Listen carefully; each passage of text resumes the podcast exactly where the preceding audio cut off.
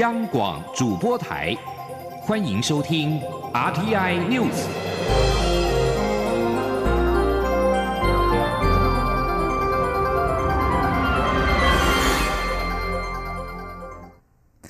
各位好，我是张翠华，欢迎收听这节央广主播台提供给您的 RTI News。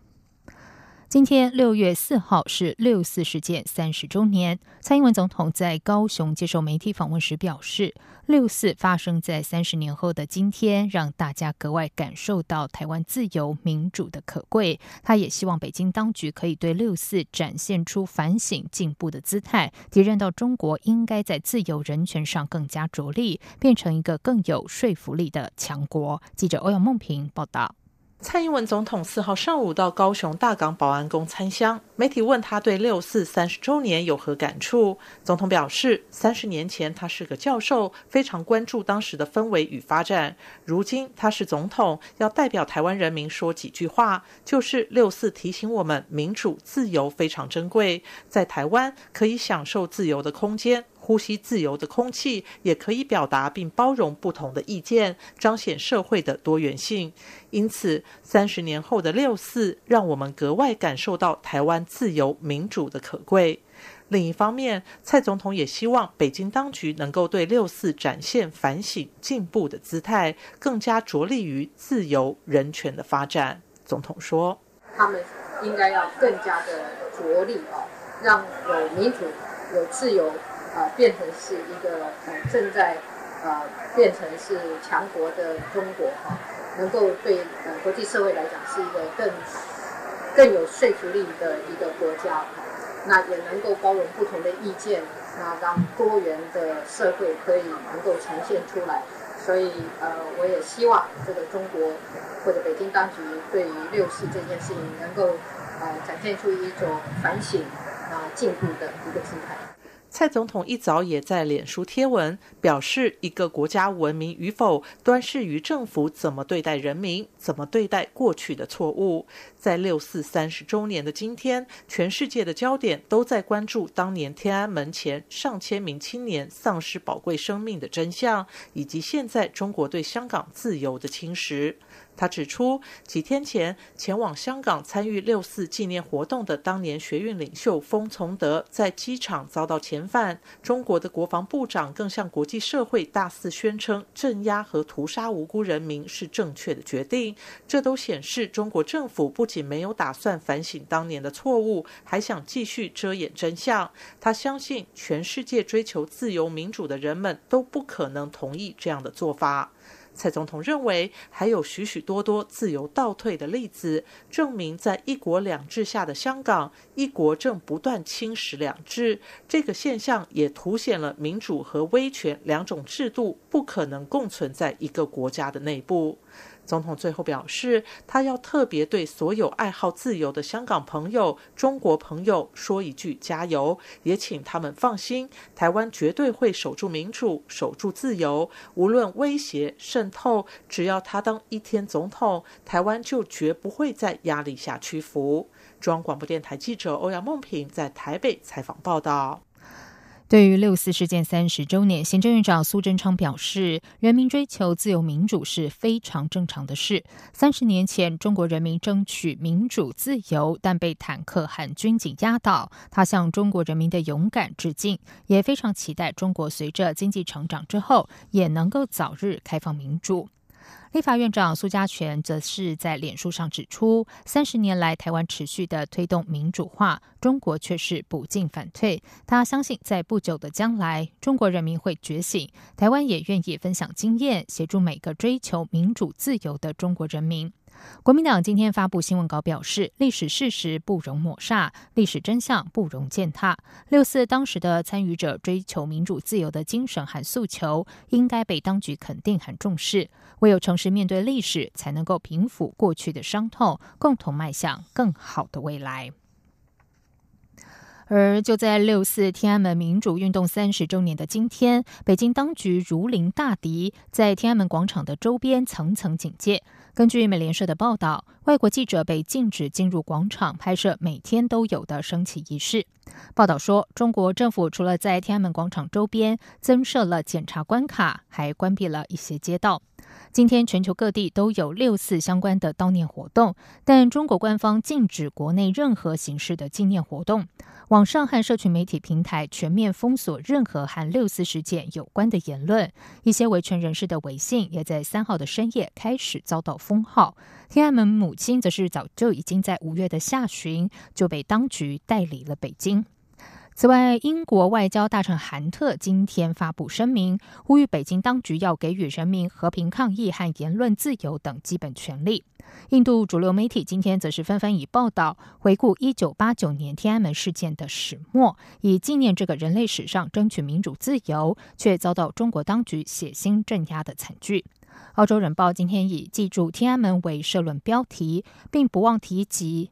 当时在担任澳洲总理的霍克为北京武力镇压学生落泪，而且延长所有留澳中国学生签证的决定，带动全球庇护中国民运人士的运动。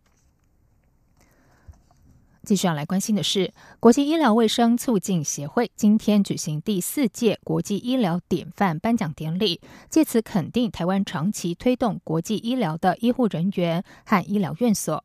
国际医疗卫生促进会表示，这座奖项除了鼓励传承国际医疗典范之外，也向国际推广台湾的医疗软实力。记者肖兆平报道：“台湾 can help” 不是一句口号，更是台湾医界多年来的热心行动。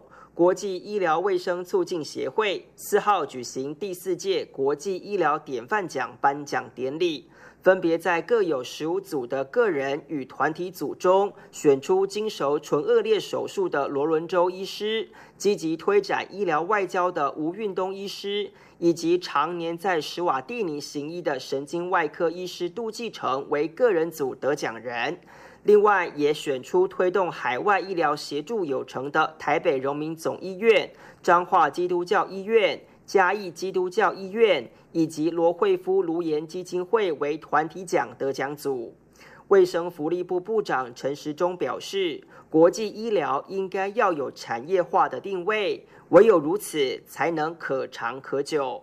但陈时中强调，国际医疗的核心必须是人道思维。他说：“所以人道为核心，以爱心做出发点。”那以产业来做一个营业营运的架构，让爱心跟人道可以可长可久。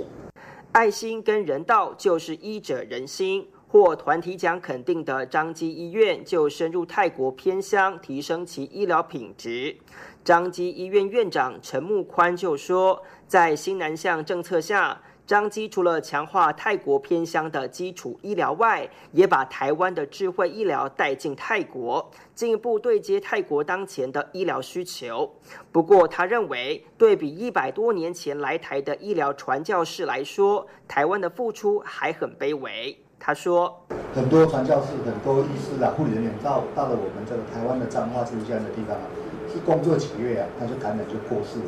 过世的时候都才二十几岁。”那我们看，我们今天虽然说台北是比较偏远，但台北比起一百多年的台湾，那我们做的真的是相当的卑微，相当的渺小。北荣院长张德明表示，在新南向政策下，北荣除了跟越南医疗搭起互动交流外，也投入圣克里斯多福吉尼维斯、诺鲁等国家的公卫援助计划，相关行动都是为了救治更多有需要的患者。他说。我们也有非常多的参访到国外去来 demo 啊，我们自己在做心律不整方面的一些治疗，那甚至于直接在国外的这个这个心脏科的手术室里面来做这样的手术。那另外一个很特别的就是我们的儿童换肝，在今年我们又做了一个最全世界最小的小朋友啊最小的一个肝脏的移植，也非常的成功。啊，我想这些都是把台湾的医疗带到世界的各地方去。国际医疗卫生促进协会表示，这奖项除了是鼓励国内医疗人员外，也希望传承国际医疗典范，进一步证明国际医疗是台湾走向国际的软实力。中央广播电台记者肖兆平采访报道。交通部长林佳龙今天出席台铁宜兰线南段通车一百周年庆时表示，台湾的开发和铁路密切相关，铁路做到哪里，台湾就发展到哪里。而随着台湾环岛铁路网即将完成串联，交通部已经责成观光局于今年七月成立铁道观光协会，同时规划二零二二铁道观光旅游年，将铁道观光文化和铁道经济串联起来。记者吴丽君报道。为了迎接一百三十二周年铁路节，台铁各大车站自六月起都在接力举办庆祝活动。宜兰也在四号举行宜兰线南段通车一百周年纪念暨 CT 二七三蒸汽火车开行苏澳站至礁溪站活动。交通部长林佳龙出席致辞时，也笑称自己是铁道迷，从三号自南港启航的里山动物列车追到。四号在宜兰开行的蒸汽火车 CT 二七三，林佳龙进一步指出，台湾的开发跟铁路密切相关，铁路做到哪里，台湾就发展到哪里。他也很高兴，台湾环岛铁路网将于未来几年完成串联，包括南回铁路电气化以及花东铁路双轨化。他也期待能用铁路把台湾紧紧串联在一起。不分东西南北，大家都因为铁路成为台湾的生命共同体。林佳龙也认为，铁路是有温度的。过去小孩追火车的岁月，已成许多人美好的回忆。许多人生的悲欢离合或送往迎来，也都发生在火车站。因此，他也责成观光局筹设铁道观光协会，并于二零二二年推出铁道。观光旅游年将铁道观光、铁道文化与铁道经济串联起来。林佳龙说：“铁道观光也是我们交通部的重要业务，我们也已经请观光局筹设要成立一个铁道观光协会，目前安排在七月中正式成立。那我们也在规划提出二零二二年铁道观光旅游年的计划。”所以这个是一系列，从今年开始，所有跟铁道观光、铁道文化、铁道经济有关的发展，都会串联起来。此外，林佳龙也透露，将于七月十八号到二十号飞往日本四国，见证观光局和当地铁路单位签署合作备忘录。届时，他也将首度从桃园机场直航四国爱媛县松山机场。中央广播电台记者吴丽君采访报道。在外电消息方面，目前在英国进行国事访问的美国总统川普，今天和英国首相梅伊举行会谈。川普告诉梅伊，在英国脱离欧盟之后，美国将会和英国签订非常重要而且公平的贸易协议。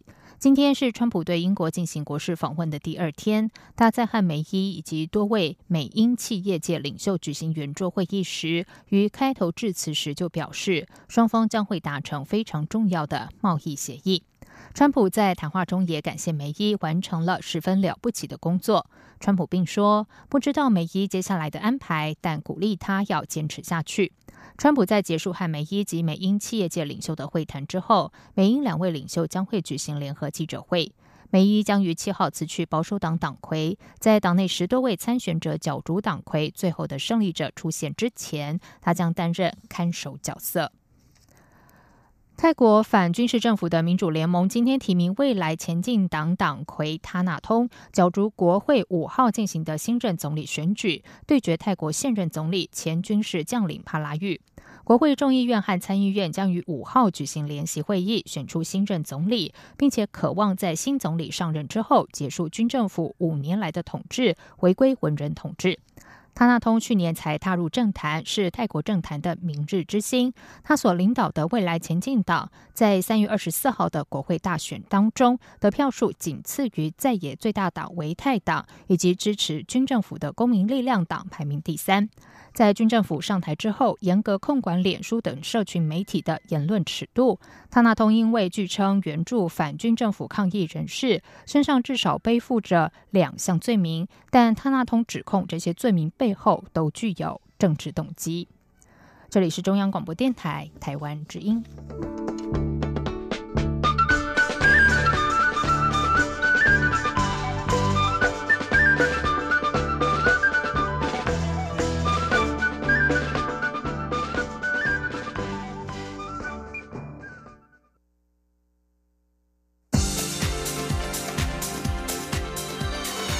这里是中央广播电台台湾之音，欢迎继续收听新闻。时间是十九点十五分，欢迎继续收听新闻。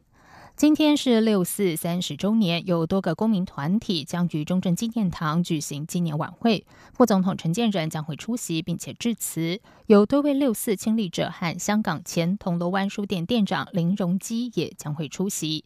今天下午有一场六四周年自由音乐节在台北举行，用音乐纪念六四。而在香港，支联会在晚上的八点在维园会举行六四烛光集会，部分参与者在下午就已经到场。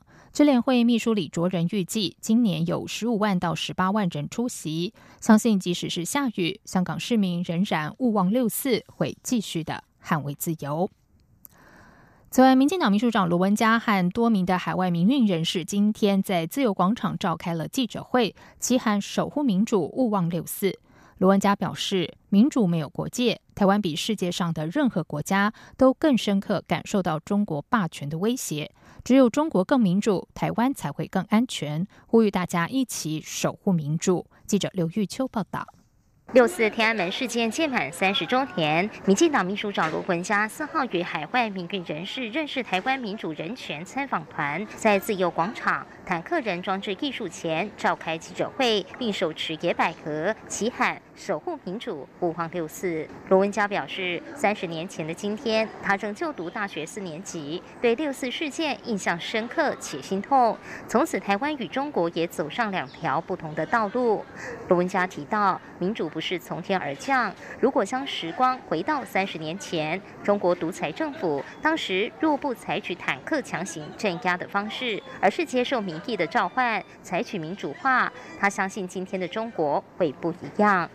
罗文嘉说：“民进党作为台湾执政党，他们必须呼吁所有在台湾的人民，不论来自何地何方，都要一起珍惜此刻在台湾享有百分之百的自由。他希望对于坦克，永远都是可爱的装置艺术，不会随着集权独裁的来临，让人民站出来抵抗。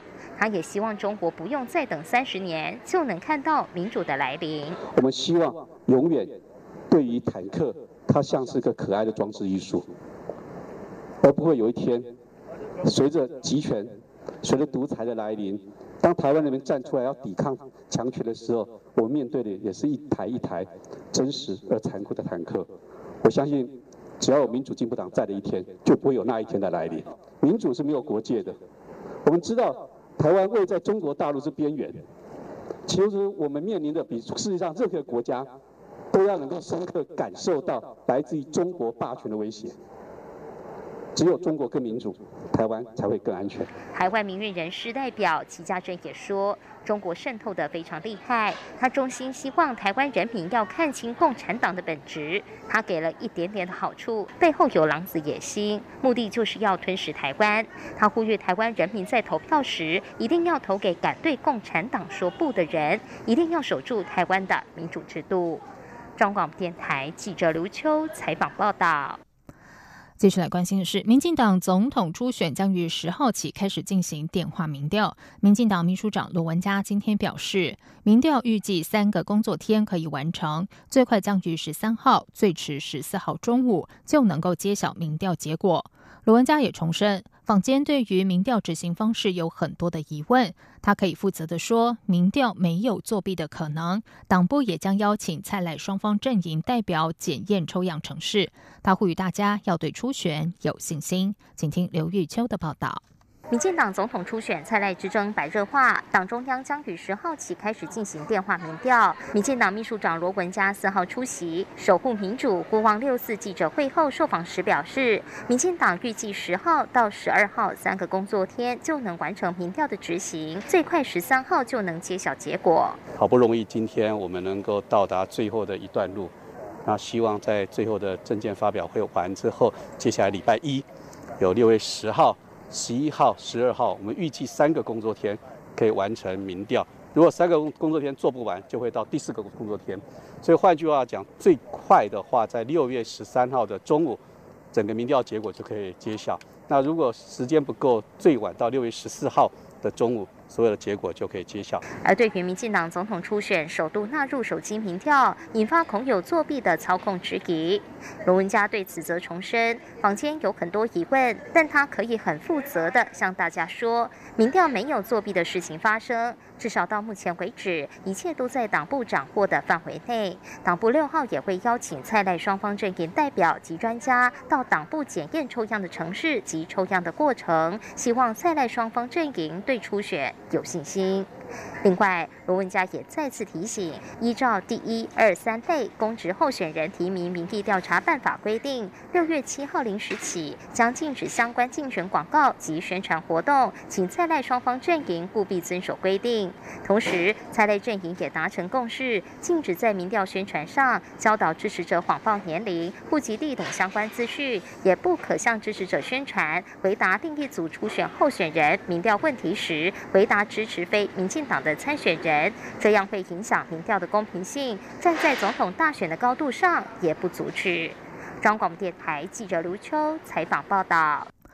在国民党内总统初选方面，红海董事长郭台铭今天表示，现在黑锅比卡韩更多，谣言满天飞。他批评党中央营造党内团结的努力不够。党中央提名协调五人小组，明天在拜会他的时候，他会当面提出建议。此外，五人小组明天也将拜会高雄市长韩国瑜。对于是否已经准备好新台币五百万初选作业费，韩国瑜说明天他会再向五人小组说明。记者刘品希报道。国民党中央提名协调五人小组近日陆续拜会党内总统初选主被动参选者。四号上午拜会新北市前市长朱立伦，五号将分别拜访高雄市长韩国瑜与红海董事长郭台铭，六号则与立委王金平会面。根据初选时程，有意参选者必须在十号前缴交新台币五百万作业费，才算完成参与初选的程序。党中央也将于十号公布参选人名单。有民调显示，韩国瑜的民调在凯道造势后不升反降。对于民调与韩国瑜拉近，是否感到高兴？郭台铭四号受访时表示，他不会高兴。站在国民党的立场，国民党赢才是真的赢。目前国民党支持度不能拉开与民进党的差距，主要是因为党中央在营造党员团结上不够努力。他认为现在黑锅比卡韩更多，谣言满天飞。他与五人小组会面时会当面建议，希望党中央营造团结氛围。他说：“我觉得党中央在处理这个党员团结上面真的是努力的不够啊，所以造成啊黑锅卡。”啊，黑锅什么黑锅？所有事情都背，都把我背在身上，我就要郑重的希望党中央重视这个事情，党中央营造一个可以啊让国民党团结。如果国民党胜选，如果国民党团结，可以拉开跟民进党的距离，这才是国民党胜选的方式。韩国瑜四号受访时，则被问及脸书社团爆料公社的最新民调，郭台铭以百分之七十一的支持度大胜他的百分之二十九，是否代表年轻选票逐渐流失？对此，韩国瑜说他不理解，反正民调有高有低，起起伏伏都很正常。尊重各种民调，他该做的工作也不会停。至于是否已经准备好五百万初选作业费，韩国瑜说，五人小组五号来咨询他时，他会再向他们说明。朱立伦四号上午与五人小组会面时则说。党内初选的重点在于全党必须团结一致，在初选过程凝聚共识，最后推出最强的候选人。绝对不要自己人打自己人。任何鸣枪案件造成党内同志内伤或是重伤，甚至演变成内耗，最后受害的一定是国民党，只会让民进党得逞。央广记者刘聘熙在台北的采访报道。台商回流土地需求旺盛，台糖今天表示，由于经济部希望能够有多一点选择，台糖加码释出十三处自有土地，约两千零五十一公顷的一般农地，还有部分的林地，而其中以云林县土地释出的面积最多。后续将由经济部工业局挑选开发煤和回流厂商。台糖指出，这些土地将会采只租不售的模式，会由工业局开发煤和成功的土地。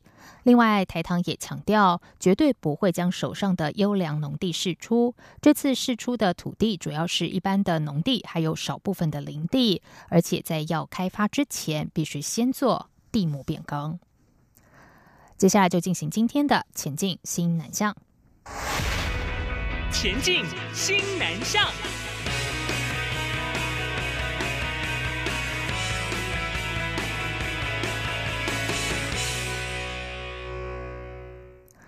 卫福部长陈时中今天接受央广专访时表示，台湾医疗新南向政策的推动相当成功，因为在医疗器材产业前往布局、台湾医疗团队实地示范教学，以及在台湾协训医卫人才等措施之下，已经让新南向国家了解台湾的医疗实力。这不仅带动来台就医人数，也增加更多的合作机会，让台湾可以协助当地提升医疗品质，达到台湾 Can Help。的互惠目标。记者肖兆平采访报道。在世界卫生大会期间，卫生福利部不断向国际诉求台湾 can help。其实最显而易见的就是卫福部的医疗新南向。卫福部部长陈时中表示，卫福部在去年年中才开始有系统性的医疗新南向作为，除了台湾医疗器材产业前往布局外，专业医疗团队也在新南向国家进行手术示范教学，在台湾也开办相关训练，为新南向国家培育专业人才。这半年时间的医疗新南向，已经让新南向国家体认到台湾的医疗实力。他说：“经过这样子，其实不到半年，好，马上新南向国家就体认到台湾的医疗的实力非常的强。从简单的数目字来看，就是。”我们大概去年，去年其实我们新良县的政策在医疗方面，我们是大概是年中到下半年才开始启动。可我们去年的人数，从新南向国家进到台湾来医疗的人数就超过十五万人。